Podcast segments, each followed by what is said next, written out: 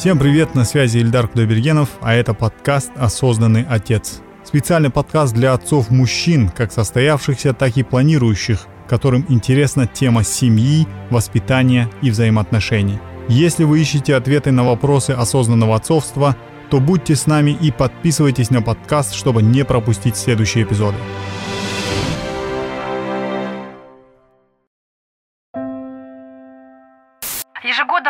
Казахстане от домашнего насилия погибает около 400 женщин. У многих остаются дети. Каждая седьмая казахстанка считает, что муж вправе бить жену.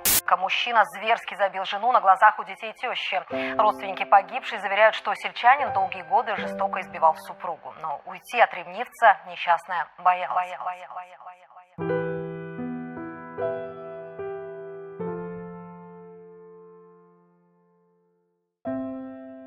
Как сделать так, чтобы не было насилия в отношении и жены, и детей? И то же самое от жены к мужу и к детям. Но если мы говорим про осознанное отцовство, все-таки осознать, что насилие вообще неприемлемо в семье. Насилие какое здесь может быть? Насилие же бывает разное. Бывает физическое насилие, бывает там эмоциональное насилие, да, бывает там финансовое насилие, такое понятие есть, да? Да, Там. Давайте подробно. вот- Если мы говорим про физическое Да, да. насилие, да, вот в котором мужчина там должен поднять руку и так далее, да, то есть в этом случае надо просто осознать о том, что насилие неприемлемо в нашей семье. Почему? Даже если она себя будет вести очень э, там, вызывающе и так далее, неприемлемо с точки зрения того, что за этим насилием однозначно э, ну, пойдет какая-то череда привычек к тому, чтобы поднимать руку, да, привычек получать у жены, э, говоря, что-то, да. Во-вторых, это потому, что а, если мужчина применяет физическую силу, значит, он не умеет договариваться. Вы же, например, когда э, договариваетесь с бизнес-партнером, да, э, ну, вот создаете бизнес, проводите переговоры, если вы не договорились, вы же не встаете не размахиваете кулаками.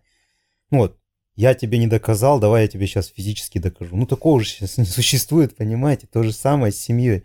Это же, ну, глупо применять физическое насилие просто потому, что у тебя эмоциональное состояние такое. Вот. Нужно просто разобраться со своим эмоциональным состоянием, да, почему я это готов сделать. И это не признак слабости, это наоборот признак силы мужчины, если он не поднял руку.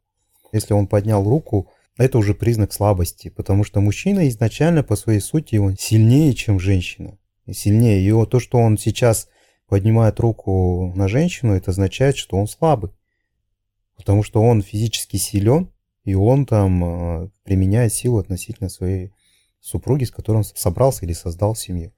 Это второй момент. Теперь третий момент. Я очень четко понимаю это еще потому, что у меня, наверное, дочери есть. Да, ну вот и дочери всякий раз, вот кто-то сказал недавно такое слышал выражение, что, а, по-моему, это был Уилл Смит, да, который там написал о том, что всякий раз, когда вы ссоритесь со своей женой или хотите на ней поднять на нее руку, подумайте о том, что она чья-то дочь.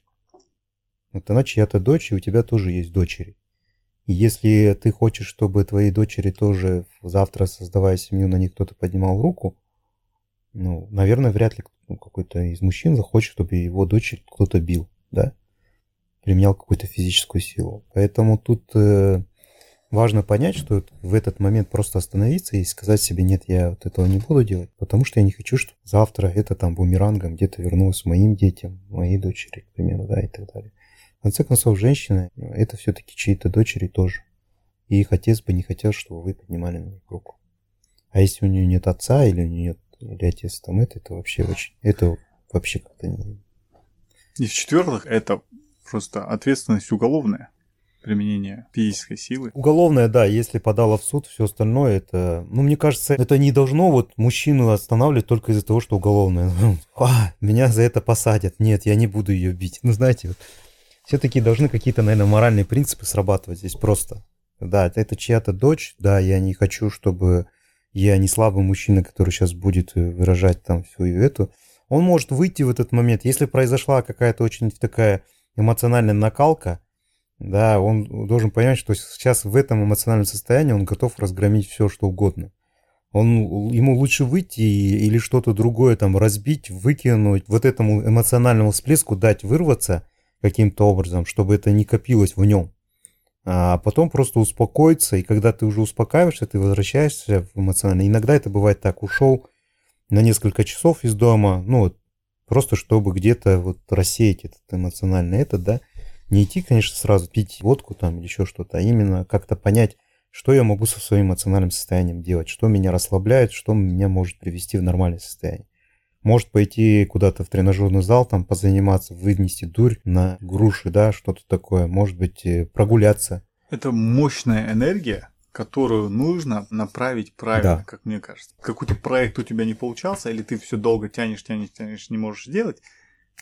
Вот выплескивается вот эта энергия, ты его да, да, собираешь да. в одну кучу и направляешь на эту работу. Да, мне да, кажется, совершенно верно. Очень... Здесь главное понять, что вот каждому мужчине, что его расслабляет, от чего ему лучше становится, если ему очень тяжело, да, ну там сходить в баню попариться, к примеру, там сходить, э, ну, на какой-то активный отдых, да, что-то сделать, там, не знаю, на лыжах покататься, к примеру, там, э, спортом позаниматься. Ну, спорт очень хорошо снимает в этом плане, то есть он восстанавливает все равно. Самый доступный из них, мне кажется, это бег да? Пробежался там 5 км, и мозги очищает, и эмоции выплескиваются. Опять-таки, вот здесь сейчас у мужчин может сложиться впечатление, что типа вот, забоялся, там, ушел, э, в себе погасил, там, и так далее, да, но на самом деле, ну, это вот просто такое заблуждение о том, что вот мужчина там проиграл каким-то образом. Здесь вопрос вообще не проиграл, кто проиграл, а кто выиграл там в этом споре, а в итоге в долгосрочной перспективе мы выиграли вместе или не выиграли с этой ситуации, да? Мужчина может в этой ситуации выиграть, там, дать ей по башке, что называется, да? Но э, кто от этого выиграет? Семья разве от этого выиграет? Выиграет нездоровое эго. Да, выиграет мужчина эго, ну вот, причем она сработает в краткосрочном периоде. Ну, то есть она вот сейчас в краткосрочном периоде она выиграет, да? А в долгосрочном периоде оно не даст никакого результата, наоборот, оно даст какие-то другие последствия. Если это физическое насилие происходит с присутствием детей, то однозначно вы даете понять своим детям о том, что это нормально. Ну, то есть дети, скорее всего, создавая свои семьи в будущем, для них это будет нормой. Вот. Что это очень тоже, не, вернее, не то, что не очень, это очень плохо. Да. И, например, та же, ладно, парень, он там мы говорим, он тоже так же будет поступать, как его отец, например, бить свою жену. А дочь, она будет считать нормой, что если ее бьют, то это тоже норма.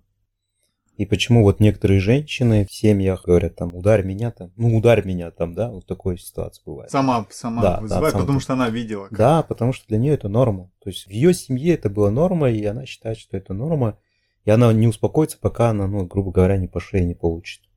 Mm. Такие тоже ситуации. Такие бывают. моменты, мне кажется, если ситуация идет к этому, мне кажется, нужно прорабатывать с каким-нибудь да, специалистом. Психологом. Да, психологом прорабатывать. Это физическое насилие. Что такое эмоциональное насилие и какие там варианты выхода из ситуации? Эмоциональное насилие, ну, это эмоциональное давление, по сути, когда там э, вы берете голосом, когда вы кричите, когда вы там, я не знаю, если эта женщина может плакать, призывать к чему-то, ну, то есть давить на, на жалость, что, ну, условно говоря, спекулировать каким-то способом. Это манипуляция. Манипуляция, да, это все является эмоциональным таким воздействием, эмоциональным тоже насилием относительно человека. Особенно мужчины в этом плане ну, могут поддаться этому, можно сказать, да, этой спекуляции, потому что видят, что человек якобы плохо, хотя, может быть, на самом деле это не так, просто вот желание каким-то образом получить то, что вот ей нужно, да, Такое тоже возможно. Если у людей здоровые отношения, они бы могли это вот так вот сесть, как мы с вами вот сидим, угу. и обсудить вот такие да. моменты без а, вот этой всей шелухи. Да. Это даже, мне кажется, будет эффективно, потому что будут учтены и э, желания другой стороны, и этой стороны, в принципе. Да. Нашим современным семьям иногда не хватает вот просто посидеть и поговорить друг с другом. Ну вот имеется в виду на такие темы. Да, вот что-то обсудить с точки зрения отношений Просто спокойно посидеть. Не в тот момент, когда что-то произошел, прецедент, и мы начали разбираться на эмоциональном уровне, а вот просто там сесть и вспомнить. -то. Помнишь, ты вот так вот поступила? Мне вот, честно говоря, было там неприятно, когда ты вот так вот сделала, да, или ты там вот так вот поступила. Почему так произошло, да? А ты думаешь, мне, да, ну, к примеру, было приятно, да, ну и так далее, вот какие такие моменты. И вот просто там час-два посидеть там вечерком или утром за завтраком, самое главное, чтобы это там не дети не мешали, вот только мы вдвоем где-то посидели. Иногда это бывает, просто там вечером идешь в кино, прогуливаешься, хорошее настроение, и вообще вся проблема, которая казалась бы тогда проблемой, она уже сейчас не кажется проблемой, вы ее спокойно обсуждаете, где-то даже можете посмеяться над этой ситуацией. А я вот то подумал, а ты вот то подумал. Оказалось, что вообще это не про это, да, там. Мне кажется, это очень хорошо делать, когда у людей хорошее настроение, и когда ты там где-то идешь с такого приятного события. Когда разговариваете вот так, желательно без обвинений сообщать «я», «вы», вот в этом плане. То есть без обвинения, если это все будет происходить, я думаю, что разговор будет э, происходить намного эффективнее. То есть прям, ну, типа, ах, ты вот это сделал. То есть вот прям, как только разговор переходит к обвинению, то уже там вот этот баланс, вот это спокойствие, оно угу. теряется. Да.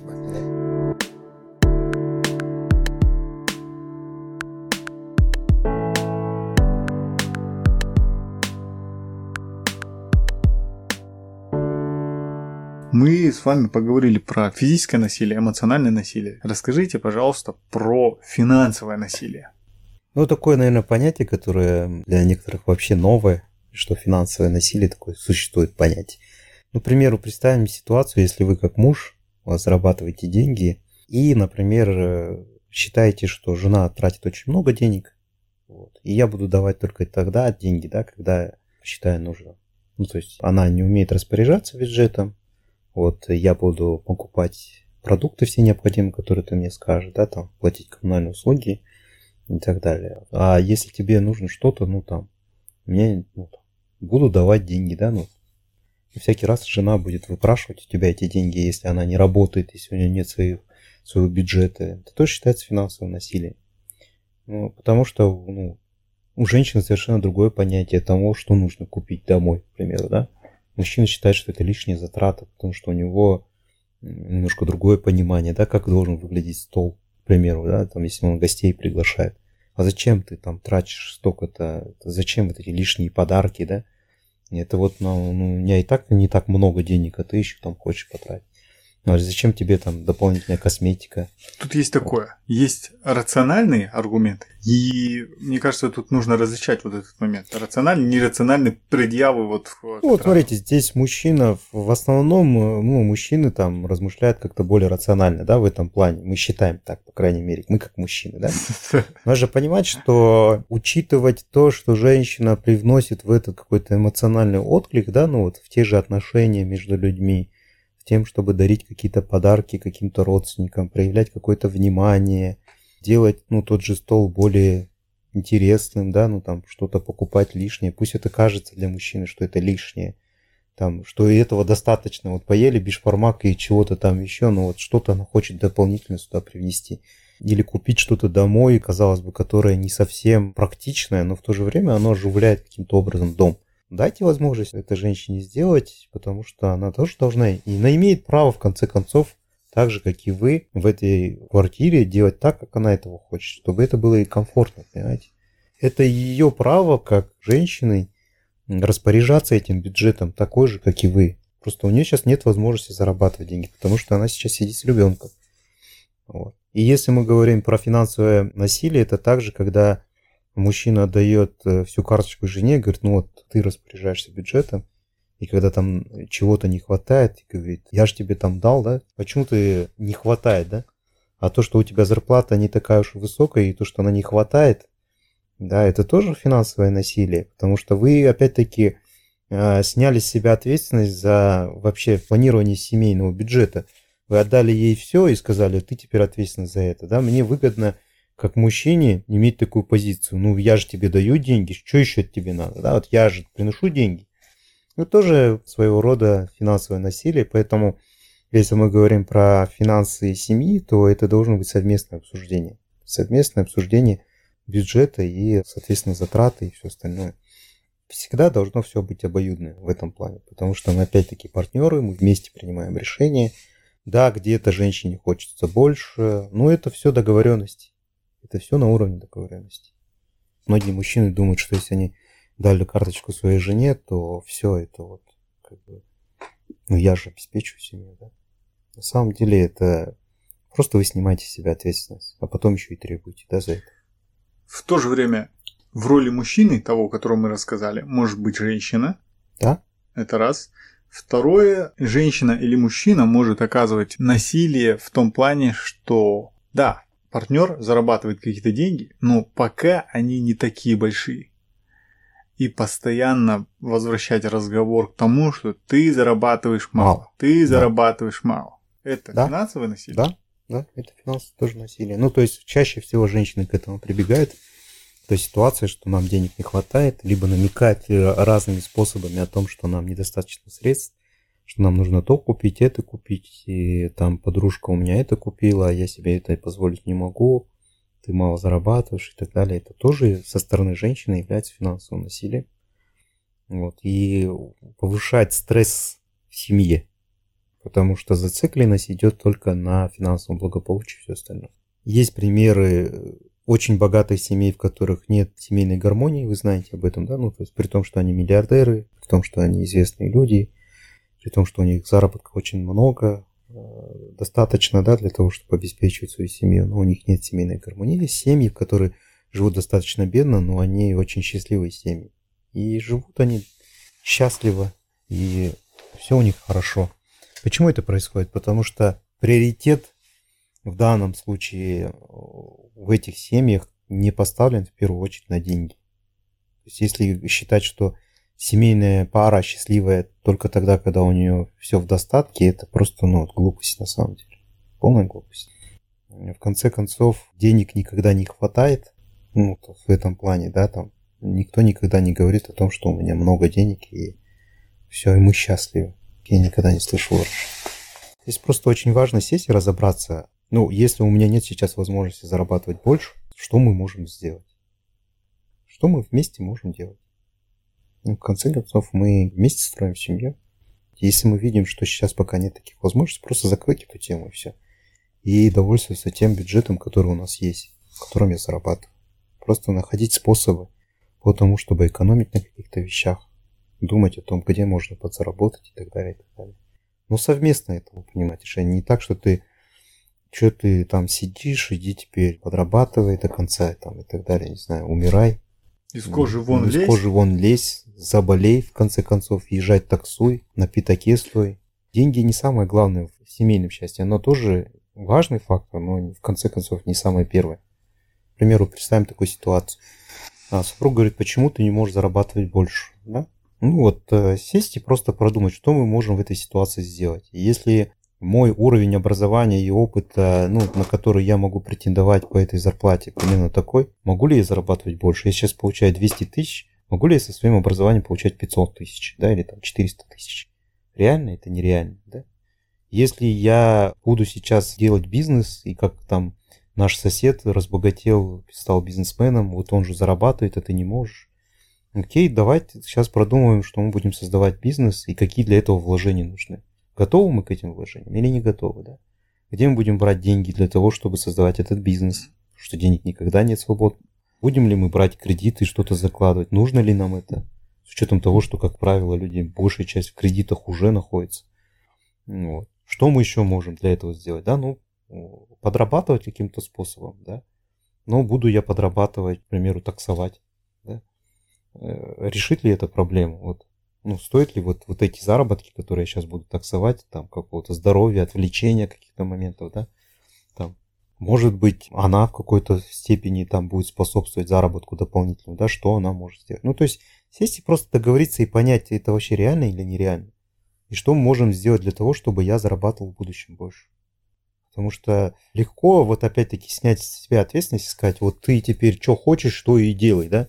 А что мы вместе? Вот мы же заинтересованы в общем результате, а не в том, что вот ты должен обеспечить. Это опять-таки, вот женщина в этом плане, мне кажется, ставить э, такую функцию, вот ты обеспечивай по-любому, да, а в тот момент, когда мне нужно помогать, ты еще и мне должен помогать, да. То есть нужно разделять ответственность, общая ответственность, и финансовое обеспечение, и какие-то вопросы помощи в, в, э, в домашних делах, да, в быту и так далее. То есть надо в этом плане подходить совместно к этому решению. Когда женщина будет вовлечена в эти процессы, она будет гораздо лучше понимать, наверное, да, что это вообще возможно, реально или нереально. Если вы еще на берегу, то вот учтите момент иметь договоренности до женитьбы. Но если вы уже женились, уже образовали семью без этих договоренностей, то попробуйте прийти к взаимовыгодным договоренностям, потому что выход в любом случае есть. Я думаю, в будущих эпизодах нам обязательно нужно поговорить с финансовым консультантом, чтобы обсудить вопрос семейного бюджета.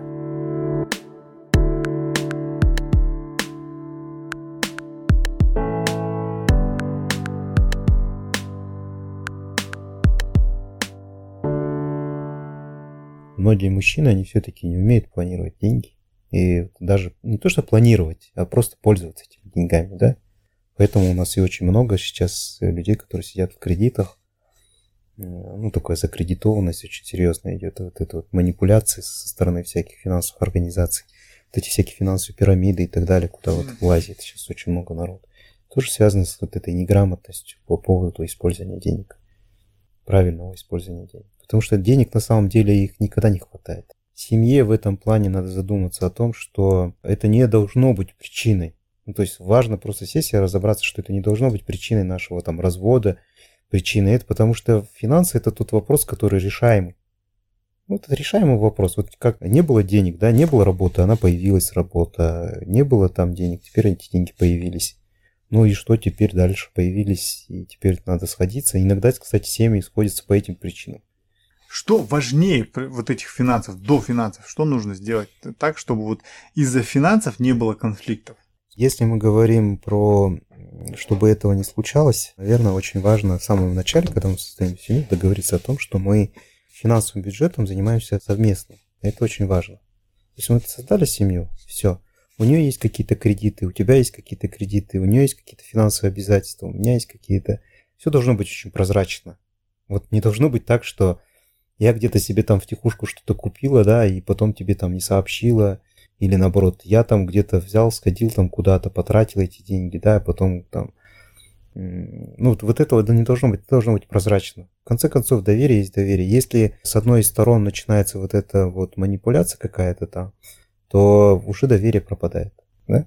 Доверие пропадает, когда тебя обманывают, когда ты своим родственнику кому-то отдал деньги. Даже у тебя там пришел какой-то родственник, попросил деньги, ты ему в тихушку отдал без согласования, да, тоже. Или наоборот, там занял у кого-то, да, без согласования с женой. Тоже неправильно. Но почему ты считаешь, что ты можешь это сам делать, раз у тебя есть общий семейный бюджет? Либо вы договариваетесь о том, что из э, там, своей зарплаты какая-то сумма это идет, которую мы вообще не... Ну, то есть вот там есть 50 тысяч, которые я там себе могу позволить, вообще не объясняя причин, потому что они у меня в кармане были, да, и у нее там есть какая-то сумма 50 тысяч. Все остальное мы в общий котел и как-то планируем. А вот 50 тысяч это вот там какой-то мой остаток, который при мне всегда, который я не обязан тебе там объяснять. Да? Ну, мало ли что, может быть, кому-то я кому-то чего-то отдал. Тут снова всплывает наш традиционный аспект того, что согласовывать какие-то свои действия с женой для мужчины в Казахстане это неприемлемо, это нет, а ты чё, нет, я, я сам решаю все это, да. я ж дома там да, мужик, да. хозяин всего и вся, да. Как с этой темой быть? Ну, очень сложно сейчас поменять сознание, наверное, некоторых мужчин в этом плане. Здесь просто надо понимать, вот если я себя так веду, если я такой э, там мачо, который там крутой мэн, который все сам решает в семье, там обеспечивает в семье, там, да, и так далее, то вот это поведение, оно ведет, так скажем, семейной жизни, счастливой семейной жизни, да, гармоничной семейной жизни ведет или нет? Или это тешит мое эго просто вот, да, я вот крутой. Тут важно вот этот момент осознать. Я сейчас просто там всех мужчин Казахстана в этом плане не смогу переубедить, Э, у каждого модель своей семейной жизни своя. И это все зависит от того, какая супруга, да, там у него, готова ли она тоже эти моменты понимать. Потому что мужчина может быть очень осознанным, может это применять, но уже жена его абсолютно другого понимания, как это должно быть, да. Это, наверное, такое двустороннее движение. Если мужчина с женщиной э, вместе это осознают, то это было бы здор- лучше намного чем когда это происходит там только в одностороннем порядке. Ну, как-то Снова так. мы возвращаемся к осознанности партнеров да? Да. Чем больше осознанности в ваших Осознанного отношениях. родительства, да, мы так скажем. Осознанное родительство и вообще осознанное супружество такое. Да, Да, Чем да. больше осознанности в вас лично, в двоих и в, в общем в семье, тем лучше и проблем меньше, да, больше решений, каких-то Мгм. достижений будет. И мне очень понравилось то, что вы сказали до этого. Дорога появляется под ногами идущего. Да, да, совершенно верно. Поэтому это не такой какой-то рубеж, преодолев который все классно будет. Да, это постоянный путь, это постоянная работа. Поэтому Я бы даже сказал, путь, в нем обязательно есть преграды, которые вы преодолеваете вместе, да, какие-то горы, какие-то тропы, какие-то ручьи, которые вместе надо перейти. А потом бывают равнины, ну, в которых вы нормально идете, и все здорово. Ну, в семейной жизни и так, бывает тише гладь, все здорово. В какой-то момент появляется какое-то событие, которое там э, резко меняет эту ситуацию. И, там, я не знаю, какие-то родственники, которые вмешиваются в вашу жизнь. Смена места жительства, да, смена работы. И это всегда кризисы какие-то, которые происходят в семье. И эти кризисы просто надо пережить, понимать, что они есть, это нормально в семье. Ни у кого в жизни не бывает э, так гладко, что все прям идеально. Это, это вообще очень редко, наверное, бывает такое. Мне кажется, даже это ненормально, если в семье будет очень все гладко. Главное из этих кризисов выбираться. Просто и все. вместе.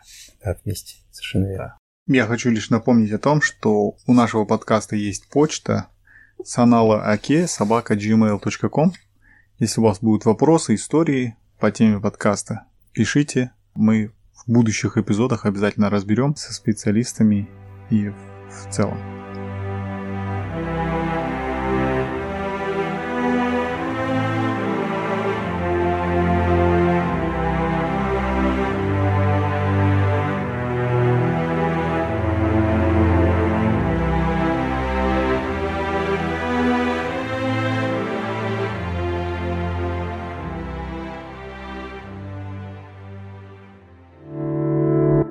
Подкаст «Осознанный отец» создан по инициативе Национальной комиссии по делам женщин и семейно-демографической политики при президенте Республики Казахстан и при технической поддержке Фонда ООН в области народонаселения.